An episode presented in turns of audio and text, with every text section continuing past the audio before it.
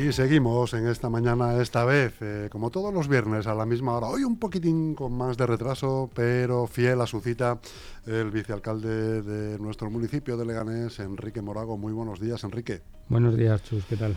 Bueno, pues aquí un poco perplejo, porque no tiene uno más que abrir la prensa diaria y, y te encuentras con cosas que jugosas de leer, muchas veces inentendibles, otras veces pensando, cuando acabas de leer el artículo dices, Dios mío, ¿qué pasará más adelante? ¿Será esto contagioso y habrá una cascada de ferroviales que se van de España eh, a tributar a otros países y, dejar a España huérfanas de, grandísimas empresas con, no te iba a decir millones, no, pero sí que miles de empleados?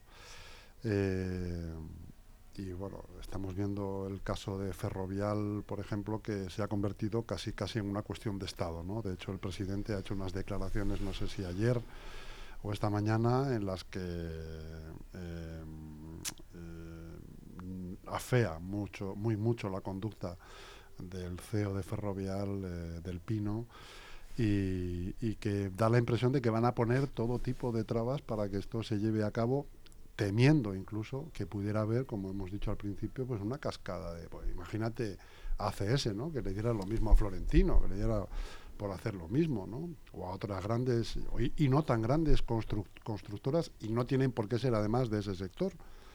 También pueden ser de cualquier sector, grandes empresas que decidan irse a tributar a otros sitios porque el, el montante global de su negocio, prácticamente el montante global, lo tienen fuera también. Bueno, hay que poner en contexto toda la situación estratégica, en este caso, de la empresa. Mm, yo quiero entender que hay que velar siempre por los intereses de los que van apostando y los que están arriesgando. Si su volumen comercial ahora mismo se encuentra fuera de, las, nuestras fronteras, bueno, pues eh, creo que hay que ponerlo, insisto, en contexto. en un momento determinado te podrá agradar más o menos. A mí no me agrada. Yo creo que hay que acomodar ese tipo de proyectos para que no marchen de nuestro país pero entrando como un elefante en una cacharrería, desde luego no se van a solucionar. Pero sí también hay que percibir de distintas cuestiones, que cuando eh, en un momento determinado estas mercantiles tienen proyectos en el extranjero y consolidan un proyecto de construcción o de desarrollo, eh, bueno, pues tributan allí. Pero si tienen la intención de hacer una repatriación del capital, también tributan aquí según lo traen. Entonces, aquí es tributar por tributar, entonces hay que ir acomodando a los que realmente generan empleo. Entonces yo sí eh, me sentaría para hablar con, aquellas empresas que tienen eh, la necesidad estratégica de abandonar nuestro país para decirles, primero pedirles perdón en qué nos hemos equivocado, porque seguro que en algo nos hemos equivocado. Y luego, eh, luego, en un momento determinado, intentar acomodarlo. Pero lo vamos a hacer, vamos a hacer un análisis desde fuera. Nosotros imaginemos que llegamos acá y no somos españoles. Y nos sentamos en nuestra política nacional y iba a decir un taco, y yo normalmente no los digo, y menos en, público, por supuesto. Pero lo vemos desde fuera y decimos, esto es un circo. Unos tipos que hacen una ley para sancionar a, aquellos, a, aquellas personas o a, los violadores, pero lo que hacen es beneficiarles. Luego nos metemos con la ley del maltrato animal, que yo creo que sí que hay que hacerla, pero echamos el resto. Y luego además eh, apoyamos a aquellos que deciden dividir nuestro país o deciden dividir España, ¿no? Y yo esto no lo entiendo, de verdad. No termino de entenderlo. Yo sí creo que para determinadas cuestiones estatales y fundamentales, porque el generador de empleo, el señor, el generador de empleo no es eh, ni, ni, Pedro Sánchez como nuestro presidente, que a mí me gustará más o menos, pero es el presidente que tenemos, ni en este caso la presidenta de la Comunidad de Madrid, que es la presidenta de todos los madrileños y él es el presidente de todos los españoles. Entonces, la generación de empleos de los empresarios, de los buenos empresarios, porque como en botica pues hay de todo. Pues si en medicina los hay mejores, bueno, vale, pero en definitiva los empresarios lo que hacen es arriesgar su dinero. Porque aquel empresario que no arriesga su dinero no es empresario, pero es, mm, pero ya insisto, todos y cada uno de ellos arriesgan su dinero en, la proporción que le corresponda. Entonces hay que sentarse con ellos. Y lo primero es pedir disculpas, porque si no hemos sido capaces de configurar un mapa político en el que se le dé tranquilidad, unos tipos que hace dos décadas eh, ponían bombas para dividir mi país, ahora toman decisiones o por lo menos saben qué decisiones se toman de primera mano. El resto, o, la, digamos, esa oposición eh, o esas formaciones políticas constitucionalistas, que desde luego no son sospechosos de ser violentos, nadie les tiene en cuenta. Hombre, la práctica de la política es una práctica de consenso y agredir a tu país y ya mucho menos es ese tipo de, circunstancias veladas, yo no quiero decir amenazas, no, no, cada uno con su plata puede hacer lo que considere. Entonces yo me pongo ahora mismo frente al, CEO de Ferrovial como el de el que sea, me da igual, es su plata, es su dinero. Esta mañana he tenido una reunión con distintos colectivos y todos son proyectos. Ninguno de los eh, colectivos con los que yo me he reunido venían a pedir dinero, eh, dinero público, que podían haberlo hecho, ¿eh? pero sin embargo todos ellos han tributado en distintos municipios, ¿vale? Pero ¿qué le vamos a decir a Ferrovial? Que nos disculpe, ¿eh? que nos disculpe porque somos tan sumamente túzaros de dejar el futuro de este país en manos de los que no creen en este país. Entonces, primero vamos a aclararnos. Primero vamos a aclararnos. O sea, mm, esto yo creo que no es bueno. Además, esto daña, ya se, se viene viendo, va dañando. El futuro de los españoles los y de España lo deciden aquellos que creen en los españoles y en España. Y no tiene más vuelta, Chus. Y no tiene más vuelta.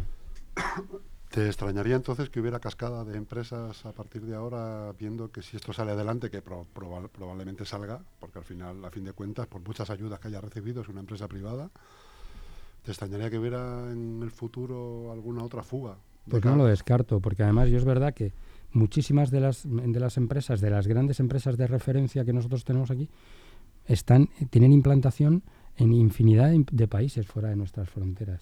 El grupo Inditex, pero es normal, pero es normal. Pero si ahora en un momento determinado la unidad de negocio más importante que en este caso pueda tener Ferrovial durante las dos próximas décadas se concentra en los Países Bajos o relativamente cerca de los Países Bajos, ¿pero qué problema es ese? ¿Ese qué problema es? yo me tengo que preocupar porque se mantengan los puestos de trabajo y que por lo menos algunos proyectos les tengo que hacer el que les sean nutritivos para poder seguir ofertando esos servicios. Pero esto es como, como no me abras la puerta de tu casa, entro como un elefante en una cacharrería. No, hombre, no. No, no. En este país las cosas por bemoles se dejaron de hacer en el 75. O sea, esto ya no, esto no se funciona así. Hombre, uno de los argumentos que emplea el, el, Estado en este caso es eh, que estas empresas eh, durante muchos años han vivido de, las, ah, de los concursos públicos, las ayudas públicas. Eso es meritorio. Y además estas empresas, eh, adivino, esas empresas eh, ofertan proyectos de obra pública que se pueden ofertar libremente, pero además es que les habrán pagado en tiempo y forma, porque como las administraciones pagan bien, pues les han pagado en tiempo y forma, ¿vale? Pero además es que las administraciones, eh, ellos no han tenido que sufrir en un proyecto de desarrollo, pongamos, de comunicación, em, em, yo sé, tipo autopistas, tipo de desarrollos. Pues, ha habido cambios de gobierno, ha habido paralizaciones, que no nos, no nos equivoquemos, que las empresas, las empresas de este tipo, sufren los errores de los, de los distintos iluminados abducidos que van a la administración y que un día están acampados y al día siguiente están gobernando un país y lo asumen ellos. Y cuando cerraron una obra por X precio, después de tener X eh, días o, determinados retrasos, nadie se los reconoce. Y muchos, en muchos casos los tienen que asumir. Y encima las administraciones no pagan bien, porque pagan tarde. Y porque ya no es fiable. Tú cuando antes tenías alguna una contraprestación o tenías algún tipo de contrato con una administración, oye, ibas al banco y te solera. Pero sí, las administraciones somos los peores pagadores porque cuando se levantan tres iluminados abducidos, que la mayoría de ellos estaban en tiendas de campaña y que luego decidieron meterse a gobernar teniendo, pues eso, la misma idea que, un pez volador, pues al final nos pasa lo que nos pasa. Me ha hecho gracia lo de que la mayoría de ellos estaban en tiendas de campaña. Sí. En tienda de campaña también parece que está la corrupción, esta nueva que acaba de, mm, aflorar, eh, esta cutre corrupción ¿no? de baja intensidad, si se, si, se quiere, por las modestas cantidades que salen en principio.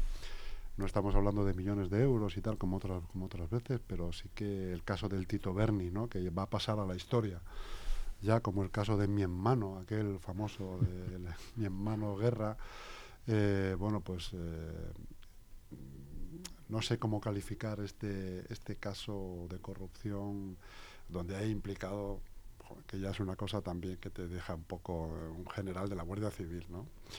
a punto de jubilarse o jubilado ya, el hombre con despacho en la Dirección General, recibiendo a estos elementos por un quítame allá unas estas pajas de, de 1.950 euros, 2.570 euros, unas cajas de puros, una es un poco chabacano esto, aunque sin duda hay que perseguirlo, hay que castigarlo, pero que eh, ayer hablábamos en esta mesa que este tipo de corrupciones llegan más incluso a la población, más que las grandes corrupciones cuando se hablan de millones y millones de euros que mucha gente no sabemos ni calcular, ¿no? Porque esto es como más cercano, ¿no? Más de a pie de calle, más de toma este, este, este dinerillo para que te vayas de vacaciones o, o te pago un crucero.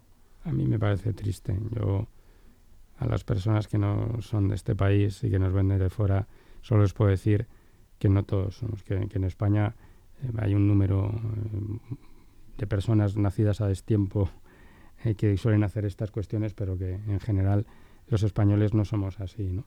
Yo creo que España no está preparada para combatir la corrupción, no lo está preparada, están preparadas nuestros cuerpos y fuerzas de seguridad del Estado, pero no se pueden alargar 7, 8, 10 años de diligencia para, para un caso de estos, porque al final son, es jugar con los tiempos.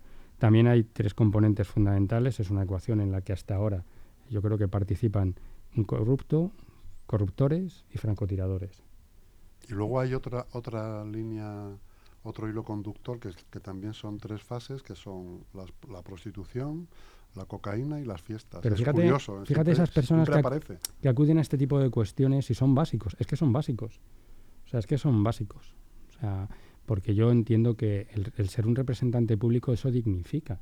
Se tiene que llevar con humildad, se tiene que llevar con discreción, tienes que ser más cercano que nunca, pero es que recurrir a esas cuestiones, pues hombre, yo entiendo que, eh, bueno, pues, pues, pues nada, eh, Francia, Alemania, eh, países, yo creo que un poco más serio, los, todos los españoles no somos así, igual que, que, estos iluminados abducidos, pero es que luego los ves, los ves en la tele y tal, y tú ves el personajillo y dices, joder, es que me cago la leche el daño que hace a un país que no merece esto un país que no merece esto. Entonces luego nos preguntamos que por qué Ferrovial o Paco el de las Chinchetas decide marcharse, pero ¿por qué no nos lo vamos a preguntar?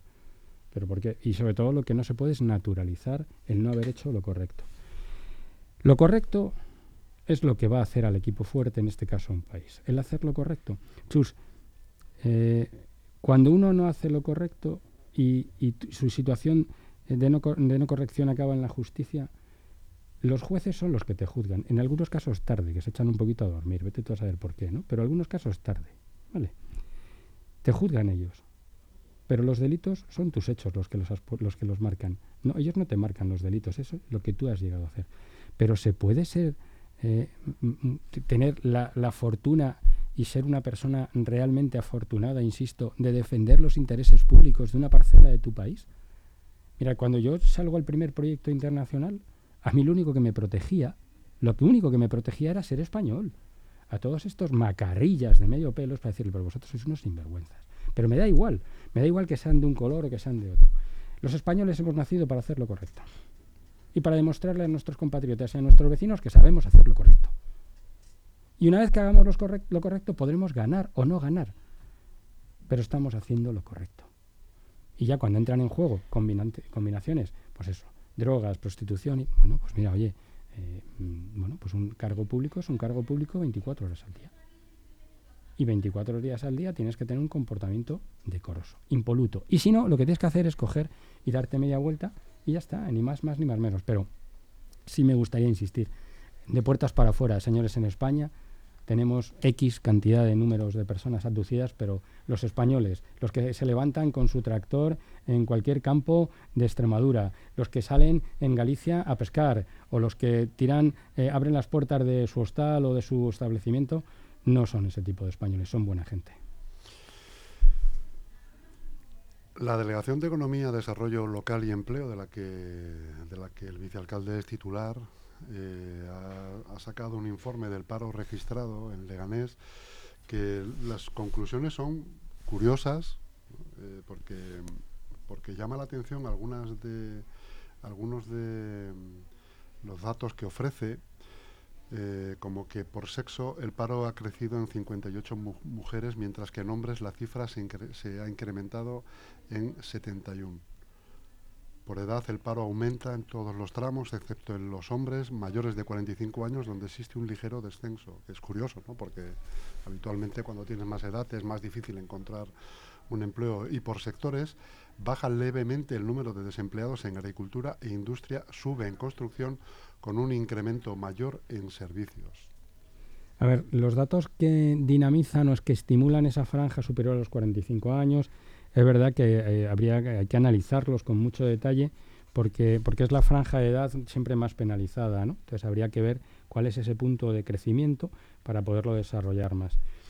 Pero eh, sea como sea, Chus, eso, esa, eh, ese análisis nos, nos, corresponde a nosotros, pero a partir de ahí nos, eh, nos corresponde también trabajar de, de, manera muy estrecha, insisto, con los generadores de empleo. ¿no?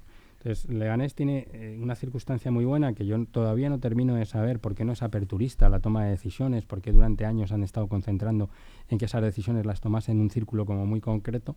¿A qué te eh, refieres con aperturista? Aperturista a la hora de involucrar eh, a sectores estratégicos que hay en Leganés. como por ejemplo... nosotros tenemos uno de los, de los centros de distribución de logística en, en términos de medicina más importantes que tiene la ciudad de Madrid. Entonces hay que escuchar, hay que sentarse, hay que cuando alguien, cuando una empresa te viene y te dice que quiere desarrollar, que tiene un futuro, que tiene unos contratos que son a los próximos 10 en los próximos 10 años, una década y que sería mejorable y que tiene una necesidad de crecimiento, nosotros tenemos que estar ahí tenemos que escucharle cuáles son sus necesidades, el hacer más grandes sus infraestructuras, el poderle hacer que los accesos sean rápidos, porque al final te vas a encontrar con una serie de puestos directos que afectan en una mayoría muy importante eh, a, las personas que trabajan, o sea, que viven en Leganés o que terminan desplazándose a Leganés o que tienen como referencia al pueblo de Leganés.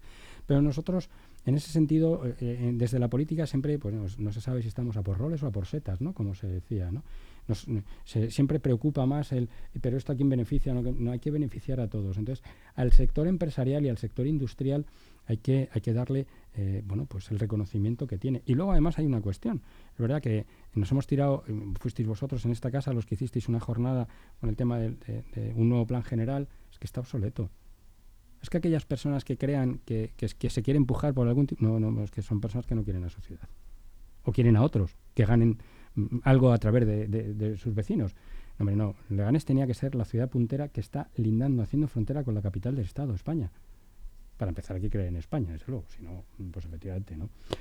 Pero hay que, además, eh, quitarse ya de una manera, una vez por todas, eh, esa idea que en un momento determinado no es que es el empresario, es que el que tiene beneficios y el que arriesga y el que genera empleo.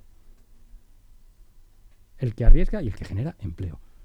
Entonces, de una manera u otra, nosotros tenemos que acomodar todo para que esas cifras, esos 12.600 desempleados que hay o demandantes de empleo que existen en la ciudad de Leganés, hay que trabajarlo. Y no va a ser esta esa concejalía, ni va a ser el ayuntamiento, ya te lo digo yo, porque no tiene capacidad. Pero tampoco será la Comunidad de Madrid y tampoco será el Estado, porque el que arriesga, el que arriesga, eh, es el empresario. y la mejor manera de hacer distintas plataformas y mesas de debate con todo tipo de empresarios pero de manera unipersonal, no en representación, no, no, no, de manera unipersonal. Hay que hablar uno con uno por ellos, con ellos, para que se pueda saber cuáles son sus necesidades. Un puerta a, puerta empresarial. Efectivamente, a partir de ahí creceremos. Es como si mm, eh, mañana hay que tratar algo que me afecta a mí y te mando a ti. No, no, no, tengo que ir yo, o viceversa. Entonces, a partir de ahí sacaremos esa nutriente y sabremos pues, que en un momento determinado hay una empresa que, pues, que desarrolla eh, un determinado tipo de vehículos, bueno, pues que necesita algo de mayor espacio o algo más de territorio. Bueno, pues conveniar. Conveniar, donde en un momento determinado, que la ley te lo permite, ¿vale? haciéndolo todo en condiciones, tú puedas ceder a cambio de que haya eh, una localización por una o dos décadas. Entonces, que usted se tiene que ir antes, bueno, pues me retribuye esto en estas, en estas condiciones. Yo creo que eso es una labor eh, que, que, bueno, pues que hay que hacerla los que estén en el futuro, los que tienen que hacerla. Porque los generadores de empleo, los que hacen evolucionar una ciudad, no son ni su alcalde, ni su alcaldesa, ni su primer teniente de alcalde, ni su segundo teniente de alcalde con sus ideas iluminadas. Son los empresarios. Enrique Morago, muchísimas gracias por tu tiempo. Muchísimas gracias a vosotros y a seguir cuidándoos, que ha sido un todo un placer estar acá con vosotros. Hasta pronto. Hasta pronto.